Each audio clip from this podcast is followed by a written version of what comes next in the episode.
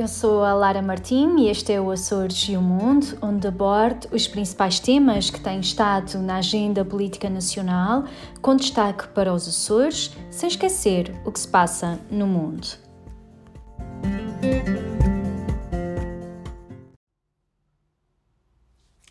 No âmbito da Assembleia da República, esta semana que passou, participei em sete debates extremamente interessantes, cujos temas centrais foram a resiliência, a democracia e a cooperação.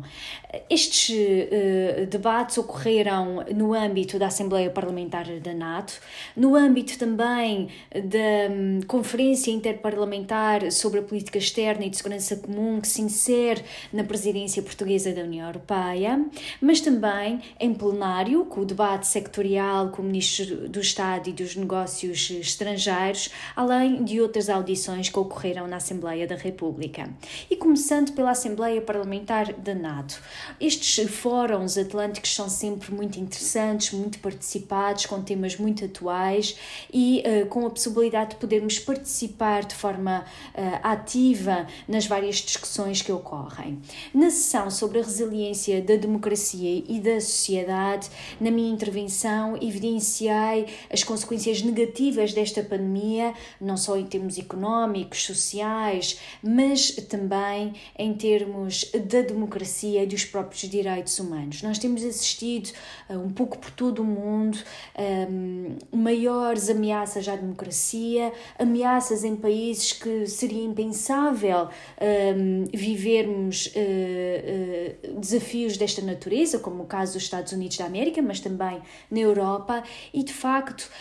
a NATO, a Aliança Atlântica, pode e deve ter também aqui um papel fundamental na defesa uh, destes princípios, na defesa da democracia, da liberdade individual e do Estado de Direito. E nós não nos podemos esquecer, e eu evidenciei isso na minha intervenção, de que a fundação da NATO baseia-se nestes princípios de democracia, liberdade individual e Estado de Direito. E por isso, uh, o papel da NATO em tornar os Estados-membros mais fortes, mais resilientes e em salvaguardar a ordem inter internacional baseada em regras é sem dúvida muito relevante. Até porque as ameaças que hoje em dia os Estados uh, enfrentam são ameaças uh, multidimensionais. Nós não enfrentamos apenas ameaças de natureza militar, mas também de natureza digital, de natureza económica, de natureza social e os Estados-membros têm de estar preparados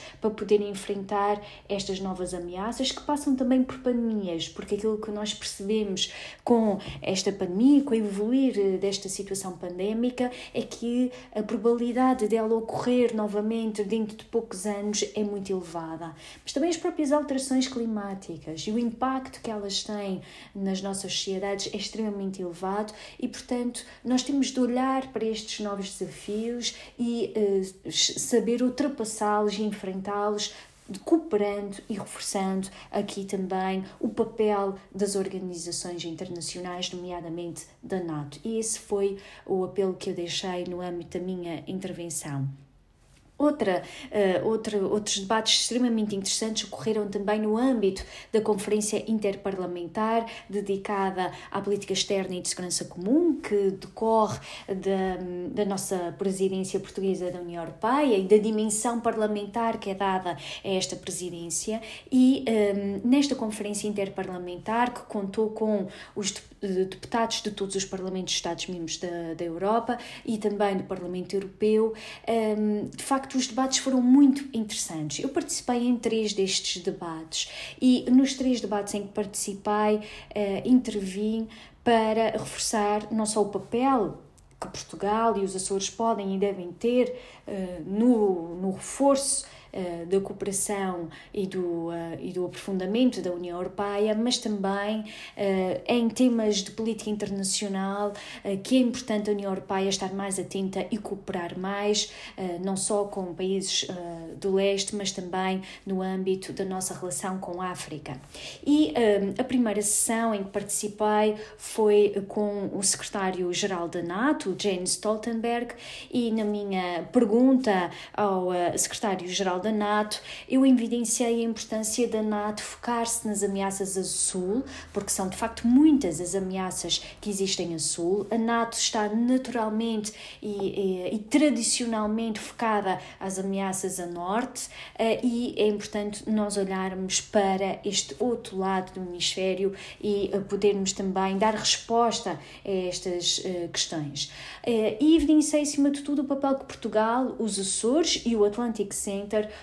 podem desempenhar para reforçar a segurança marítima, em particular no Golfo da Guiné. Nós sabemos que é no Golfo da Guiné que ocorrem mais de 90% dos ataques de pirataria no mundo e, portanto, nós temos de facto de ter aqui uma atenção especial e redobrada para esta área, para, para, para o Golfo da Guiné e, e, de facto, o Atlantic Center, com a formação que está também planeada para maio, que pretende focar-se efetivamente na segurança marítima, na, nas melhores uh, técnicas, nas melhores formas de podermos uh, reforçar a segurança marítima nesta zona do globo que é tão importante para. Um, ehm, a navegação marítima. O secretário-geral eh, da NATO, em resposta, salientou que de facto é muito importante reforçar-se a cooperação na segurança marítima e que necessita do apoio dos Estados-membros para poder reforçar eh, de facto a resposta no âmbito destas ameaças eh, marítimas. No encontro que tivemos com,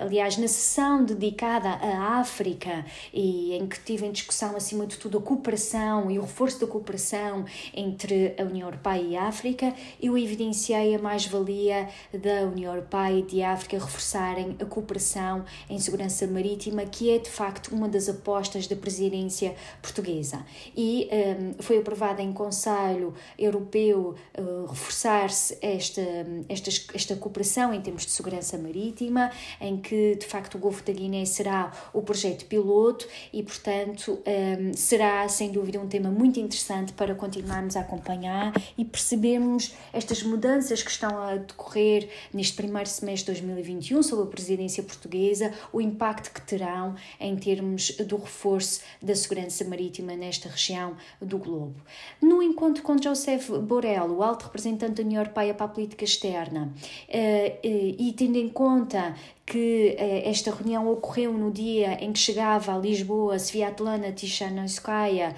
que é líder da oposição da Bielorrússia, eu evidenciei a situação crítica que se vive neste país e um, salientei a importância da União Europeia fazer mais para apoiar o povo bielorrusso e para promover a democracia neste país. Nós hoje celebramos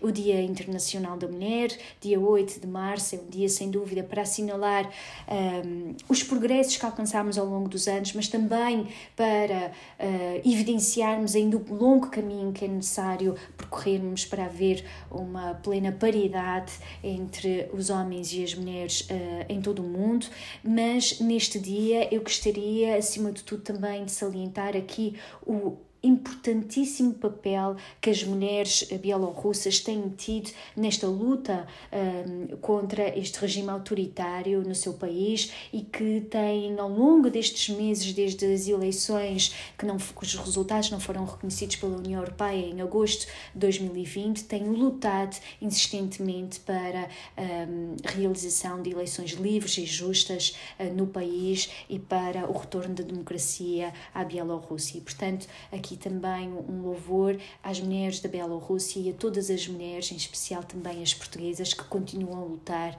por melhores condições e para a plenitude dos seus direitos. Um, Salientar também que uh, nesta semana e com a presença de Sviatlana Tchenayskaya Tishanskaya, uh, perdão, uh, que uh, se encontrou e que esteve aqui em Lisboa. nós tivemos, no âmbito do Grupo Parlamentar do Partido Socialista, tive a oportunidade de poder reunir com a líder da oposição russa e, e de facto, um, este encontro foi um encontro muito interessante em que pudemos conhecer em maior pormenor, com mais detalhe, a situação crítica que se vive na Bielorrússia e também pudemos transmitir seguir a uh, Sviatlana, um, o trabalho que temos feito de alerta uh, para as questões e para a situação problemática da Bielorrússia no âmbito do grupo parlamentar, quer com a apresentação de dois votos de solidariedade uh, para com o povo da Bielorrússia e a condenar também a repressão das autoridades, quer também nos dois encontros que tive com Joseph Borrell, uh, o alto representante da União Europeia, quer o que ocorreu este ano e esta passada semana, quer também o que tinha ocorrido no final do ano passado, em que de facto levantei esta questão da Bielorrússia e, um, acima de tudo, a importância para uma ação proativa da União Europeia em prol do povo da Bielorrússia. E, portanto, neste encontro com Sviatlana, nós reafirmamos o apoio ao povo bielorrusso e o apoio ao regresso da democracia a este país, que será sem dúvida extremamente uh, importante que ocorra uh, com a maior brevidade possível para que esta repressão também que continua a uh, ser feita pelas autoridades para com todas as manifestações contra o regime de Lukashenko possa efetivamente ter fim. Por fim, salientar também que na sessão plenária que foi dedicada aos negócios estrangeiros, na minha intervenção em nome do Grupo Parlamentar do Partido Socialista, salientei que de facto estas últimas uh, semanas marcaram o início da reaproximação entre os Estados Unidos e a União Europeia. E de facto ficou evidente a intenção uh, de se aprofundar a parceria União Europeia-Estados Unidos da América, mas também de construir uma liderança conjunta na luta contra a pandemia, contra as alterações climáticas, promovendo os valores democráticos climáticos. E de facto, essa colaboração já é bem evidente, dado que quer os Estados Unidos, quer a União Europeia, na semana passada, anunciaram no mesmo dia novas sanções relativas à violação dos direitos humanos uh, na Rússia. Portanto, é bem demonstrativo deste empenho em cooperar e em reforçar, de facto, os valores democráticos. A realidade é que a democracia não é um dado adquirido, a democracia tem de ser protegida e, por isso, é fundamental que um, ehm, se se possa reforçar a relação transatlântica, torná-la mais resiliente, mas também tornar mais resiliente o multilateralismo, a cooperação, de forma a que uh, se possa caminhar cada vez mais para uma solução global destes problemas que são globais. E nesse sentido também não posso deixar de saudar a, recandidatura do secretário-geral das Nações Unidas, o engenheiro António Guterres, que além de motivo de grande orgulho para Portugal, é uma mais-valia para a humanidade. E é um, de facto um, com grande satisfação que vemos uh, a possibilidade de ele poder continuar como secretário-geral das Nações Unidas. Nesta minha intervenção, reforçando de facto a relação transatlântica e a importância da relação transatlântica para o futuro um, de, das nossas sociedades, para o futuro dos valores democráticos, o Sr. Ministro dos Negócios Estrangeiros uh, reafirmou uh, este papel importante de Portugal uh, no reforço da relação transatlântica, mas este papel também muito relevante e crucial dos Açores no reforço desta relação transatlântica, que nunca é demais evidenciarmos. Um, gostaria ainda de dar nota de duas outras audições em que também participei nesta semana. Uma audição com a Secretária de Estado das Comunidades, dedicada efetivamente à resposta consular uh, nos, um, nos vários países onde existem os 117 uh, postos consulares e um, na, na, minha intervenção eu salientei de facto as dificuldades que a nossa comunidade, em particular nos Estados Unidos e no Canadá, tem tido em efetuar agendamentos para atos consulares e a importância de introduzirmos medidas que alterem significativamente, significativamente esta situação que foi amplamente agravada pela pandemia. Eh, nós sabemos, e a senhora Secretária de Estado evidenciou de facto vários projetos que o Ministério está a desenvolver eh, para poder dar uma melhor resposta um, às dificuldades no atendimento consular. E eu gostaria de destacar a criação de dois escritórios consulares nos Estados Unidos da América, um em Miami e outro em Los Angeles, que serão sem dúvida muito importantes para as nossas comunidades nestas um,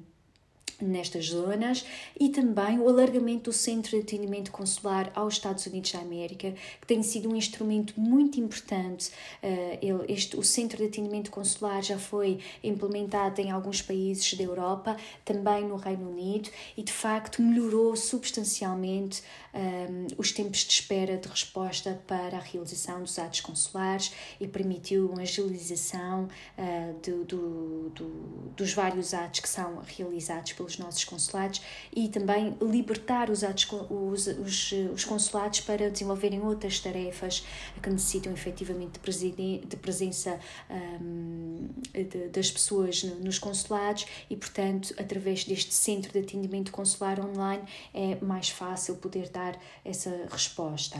E, portanto, nós vamos continuar de facto a acompanhar estas questões, são questões eh, que eh, nos preocupam, dada a importância de termos uma resposta efetiva para os nossos imigrantes que estão espalhados por todo o mundo e de forma muito particular nos Estados Unidos e no Canadá, onde a situação de facto revela-se mais crítica.